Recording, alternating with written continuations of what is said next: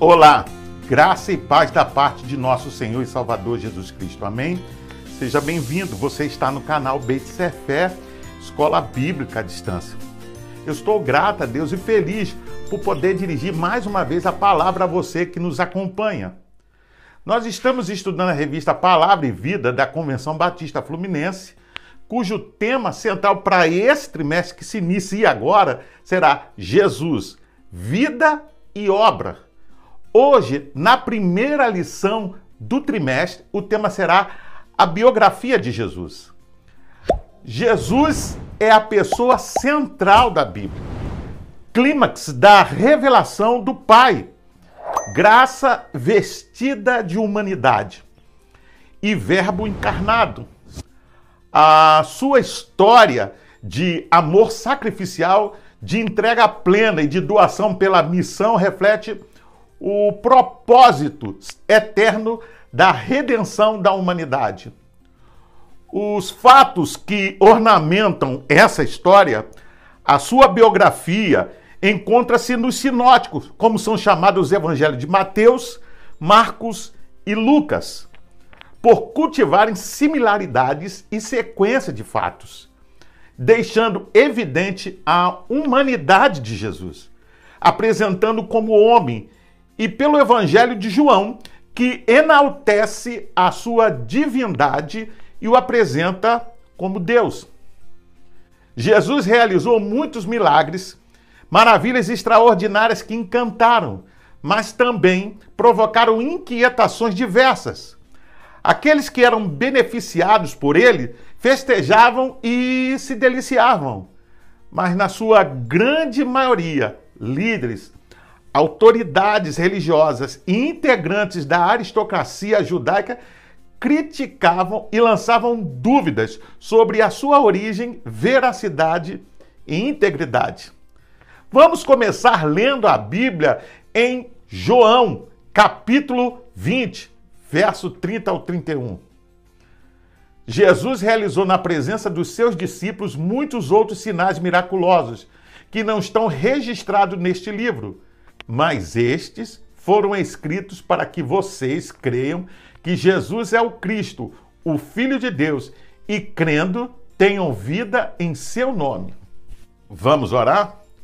Pai, nós te louvamos, ó Deus, e te agradecemos pelo privilégio, pela oportunidade de poder mais uma vez estudar a tua palavra. Nos abençoa no estudo desse trimestre e que possamos crescer juntamente com a tua igreja, com o teu povo, ó Pai Senhor, no estudo e na meditação da tua palavra. É a oração que eu faço e te agradeço em nome do teu filho amado Jesus Cristo. Amém. Olhando para o texto bíblico em destaque, percebemos que os milagres eram construtivos e pedagógicos. Traziam à tona o poder e a grandeza de Jesus Cristo, o Messias divino seus feitos ficam além da possibilidade de catalogar, excedem a capacidade de registro pleno, absoluto e integral. O livro de teologia de Stanley M. Orton afirma que Jesus Cristo é a figura central de toda a realidade cristã. Por isso, as verdades a seu respeito são centrais para o cristianismo. A teologia que depreciar Cristo, preferindo a humanidade como centro, não poderá declarar, em última análise, a plenitude dos ensinos bíblicos. Pois Jesus é o cumprimento de muitas profecias do Antigo Testamento e o autor, podemos assim dizer, dos ensinos do Novo Testamento. Os cristãos entendem tanto que ele é o Cordeiro que foi morto desde a fundação do mundo, bem como o rei vindouro. Por isso é tão importante entrar em contato com a sua biografia, estudá-la, observando os destaques que a compõem, pois mostra a sua essência, promessa e missão. Essa era uma expressão muito comum nas páginas das Sagradas Escrituras, especificamente no Novo Testamento. como Jesus gostava de chamar a si mesmo de filho do homem, sendo a primeira vez em Mateus capítulo 8, verso 20, para confrontar um escriba que afirmava segui-lo por qualquer lugar, independente de situações ou circunstâncias, e, consequentemente, para colocar à prova os que desejavam caminhar com ele, seguindo na trajetória de vida. A esse respeito, a voz profética nos encanta quando constatamos o que disse Daniel no capítulo 7, versículo 13 e 14. O que relatou o profeta era algo incomum a um simples mortal. A qualquer pessoa que fosse detentora de alguma coroa dos reinos de então. Tal afirmação profética encontra agasalho na expressão de Mateus capítulo 26, versículo 64. Ao afirmar essas palavras diante do sinédrio, Jesus angariou a fúria do sumo sacerdote, que rasgou as suas vestes e o acusou de blasfêmia. Tal atitude conquistou outras vozes que proclamaram ser ele réu de morte. Vamos ler a Bíblia em Daniel capítulo 7, verso 13 e 14. Na minha visão à noite, vi alguém semelhante a um filho de um homem, vindo com as nuvens dos céus. Ele se aproximou do ancião e foi conduzido à sua presença. A ele foram dados autoridade, glória e reino. Todos os povos, nações e homens de todas as línguas o adoraram. Seu domínio é um domínio eterno que não acabará, e seu reino jamais será destruído. Tanto o comentário do Antigo Testamento Champlin e o comentário bíblico Wesleyana concordam que a visão de Daniel foi a recepção do reino eterno por um semelhante ao filho do homem. Esta cena paralela à pedra cortada da montanha do capítulo 2 fala da gloriosa recepção do reino de justiça após a perseguição dos santos. Para Champlin, o fato do filho do homem ser apresentado ao ancião, você vê isso no verso 9, mostra que a figura messiânica conta com a aprovação e a direção do Deus dos judeus, o qual deverá triunfar universalmente no fim, inaugurando seu reino eterno. Para ambos os comentários, um semelhante ao Filho do Homem é, obviamente, o líder dos santos. O reino é dado a ele e para eles. A maioria dos comentaristas vê o símbolo como uma referência a Cristo e o seu reinado. Enquanto ele inaugurou o reino em seu primeiro advento, ele vai com os seus santos receber o domínio e glória e um reino no final da época. O filho do homem aparecerá novamente com a finalidade de ser investido com o seu reino um reino eterno que governará sobre todos os seres humanos, povos, línguas, nações, reinos. Observe que os olhos do profeta Daniel, guiados por Deus, atravessaram os séculos e vislumbraram o triunfo do Filho de Deus, para quem todas as coisas convergem. Outro fato significativo foi a experiência de Estevão cheio do Espírito Santo, perante o Sinédrio, relata verdades duras e contundentes, reprovando as atitudes dos integrantes do tribunal e dos seus pais, dizendo ser eles teimosos e incircuncisos de coração e de ouvidos. Foi exatamente diante daquelas autoridades que ele afirmou: Eis que vejo os céus abertos e o Filho do Homem em pé à direita de Deus. Você pode conferir isso lendo Atos dos Apóstolos, capítulo 7, verso 56. Que cena triste, pela forma cruel e desumana de uma liderança que deveria ter discernimento. Veja bem, senso de justiça e julgar sem parcialidade. Lendo com nitidez os acontecimentos do tempo e dependendo de Deus para se posicionar com correção, humanidade e amor.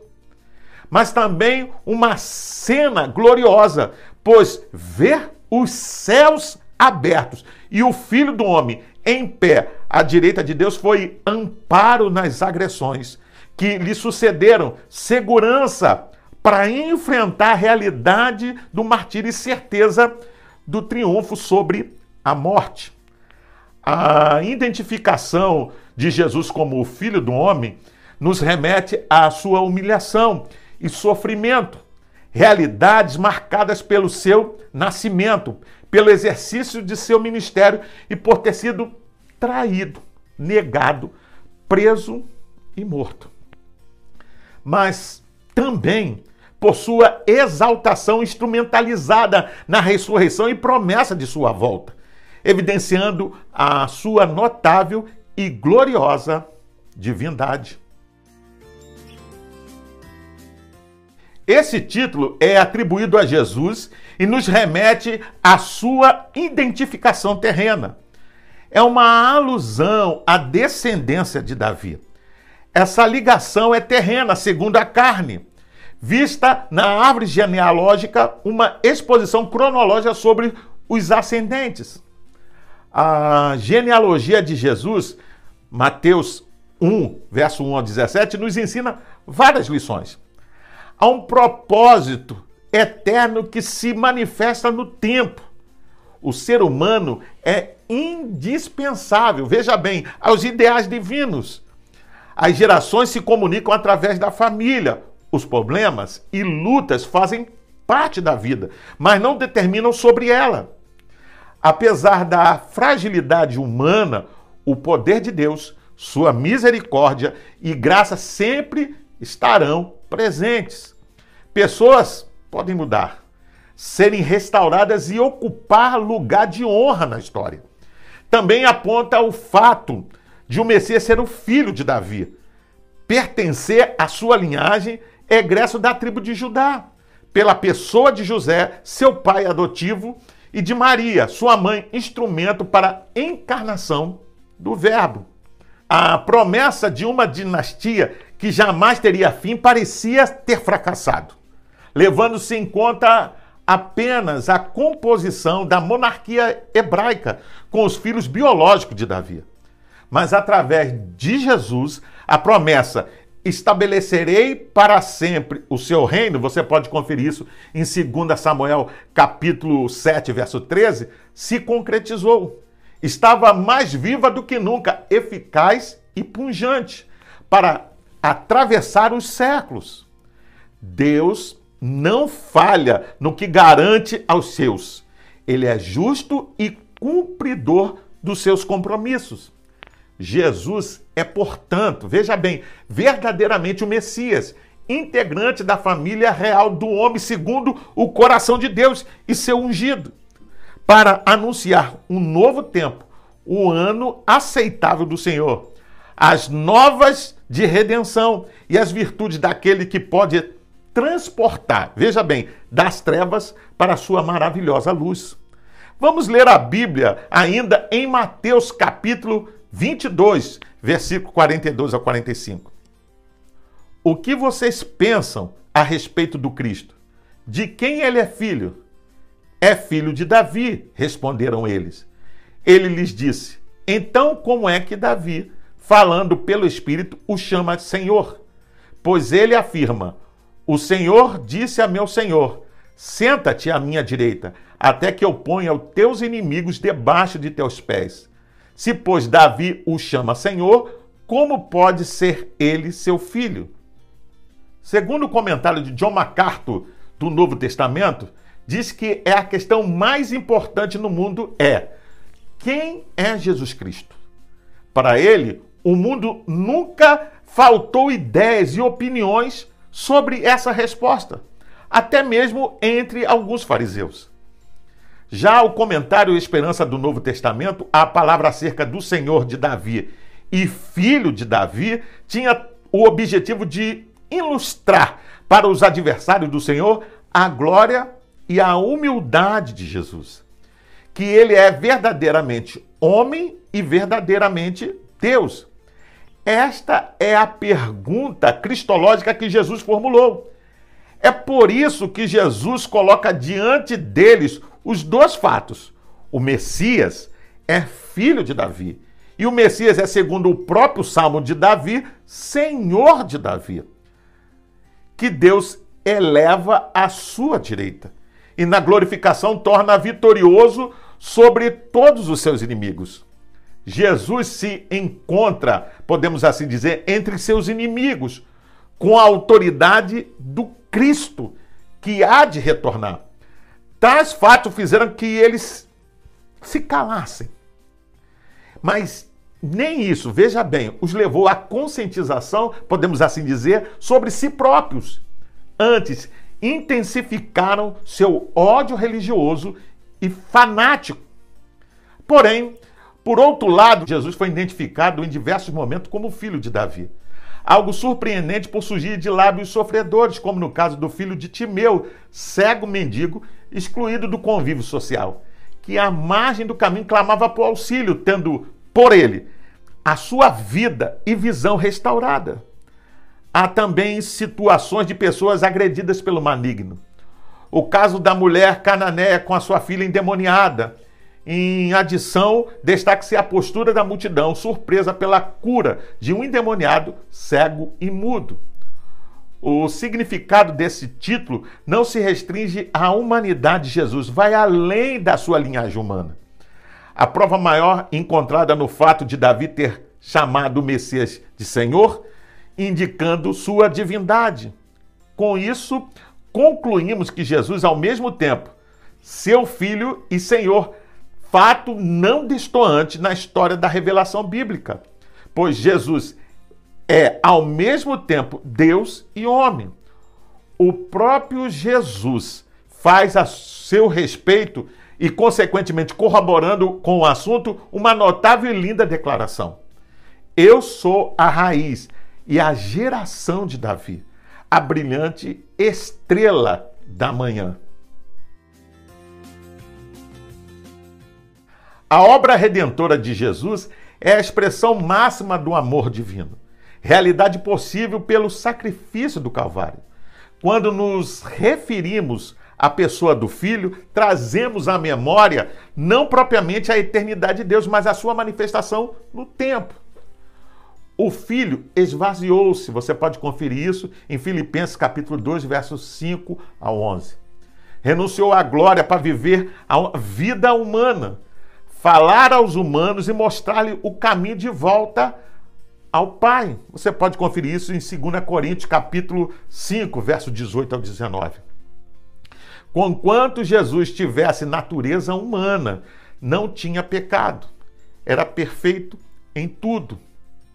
A designação Filho de Deus ornamenta a biografia de Jesus, identifica a sua deidade, o Filho e divino, da mesma essência e substância que o Pai. Você pode conferir isso em João capítulo 10, verso 30. Ao lermos o Novo Testamento, percebemos o Pai fazendo uma significativa declaração sobre o Filho, exaltando soberanamente, aclamando à vista de todos por ocasião do seu batismo no Rio Jordão.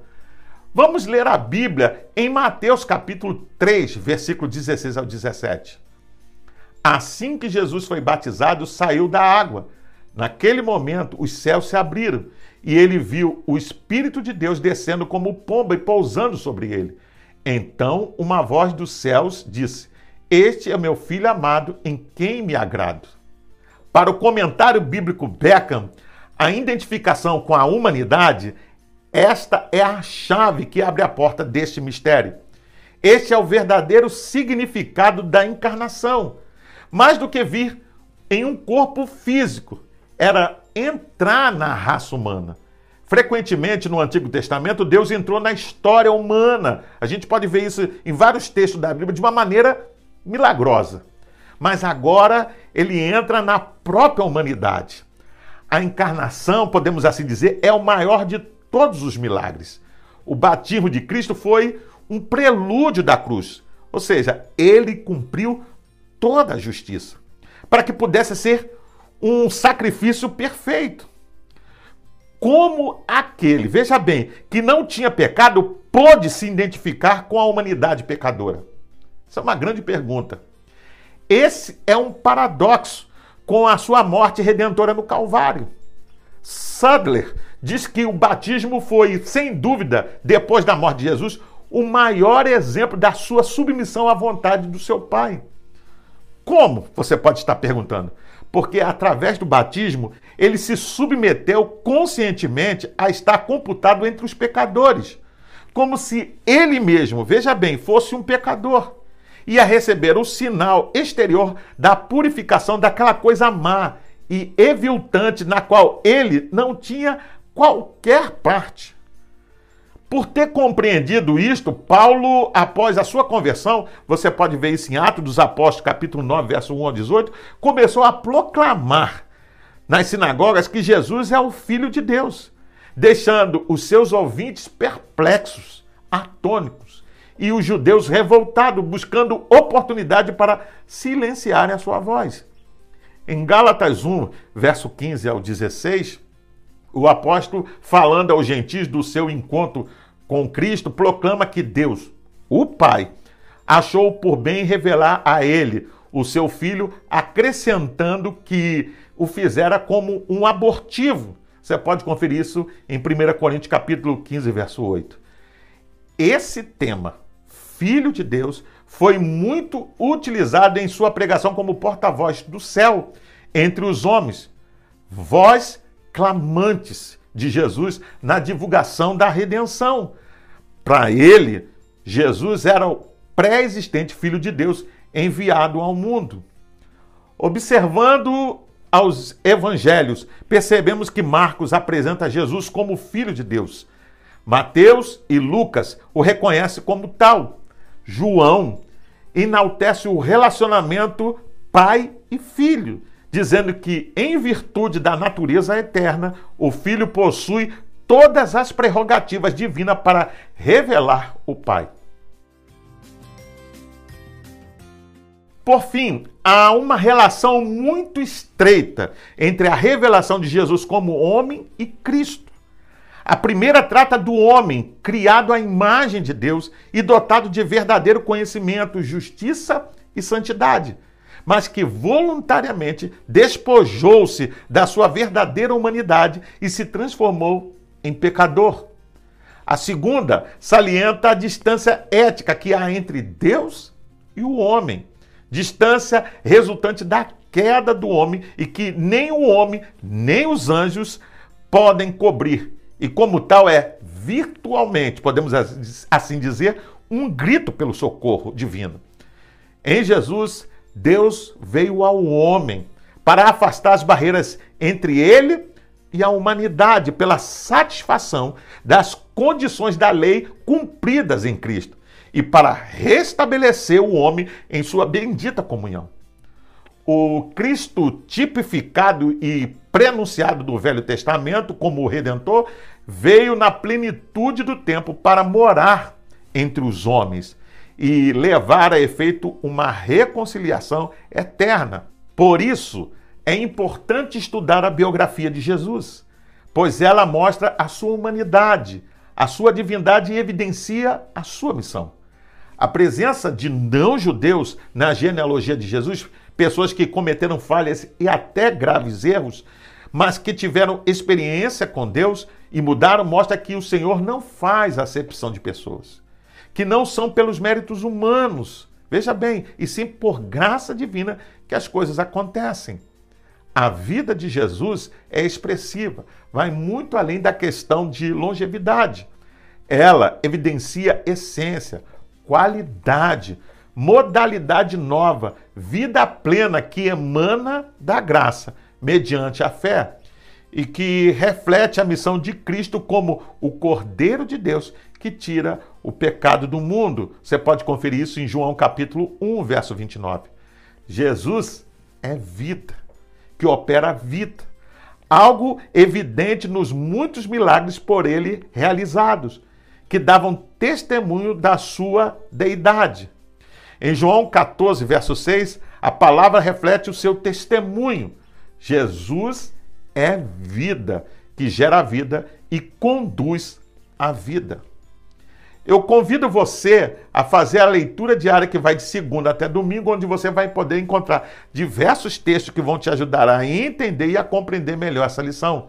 Você pode também baixar a revista Palavra e Vida da Convenção Batista Fluminense. Basta acessar o link que vai estar na descrição desse vídeo. Você entra, se cadastra e baixa para o seu tablet, celular e computador. E não só vai poder rever essa lição, mas acompanhar futuras lições. Pois bem, eu sou o pastor Carlos Guerra e você está no canal Beit Fé, Escola Bíblica à Distância. Hoje nós estudamos a primeira lição do trimestre e o tema foi a biografia de Jesus. Gostaria de deixar ainda uma palavra de recomendação a todos aqueles que participam do canal, mas ainda não frequentam uma igreja cristã. Procure uma igreja evangélica que esteja comprometida com a pregação genuína da palavra de Deus e faça uma visita. Sem dúvida, você vai ser bem recebido. Para se inscrever no canal é rápido, é fácil, basta clicar aqui. Dá um like, faça um comentário, deixe a sua opinião. E não esqueça de acionar o sininho para receber futuras notificações. Compartilhe com seus contatos nas suas redes sociais para que mais e mais pessoas tenham acesso ao conteúdo desta lição. Você também pode ouvir esta lição acessando o seu podcast preferido. Até o próximo encontro. Vem conosco. Fique na paz. Deus te abençoe.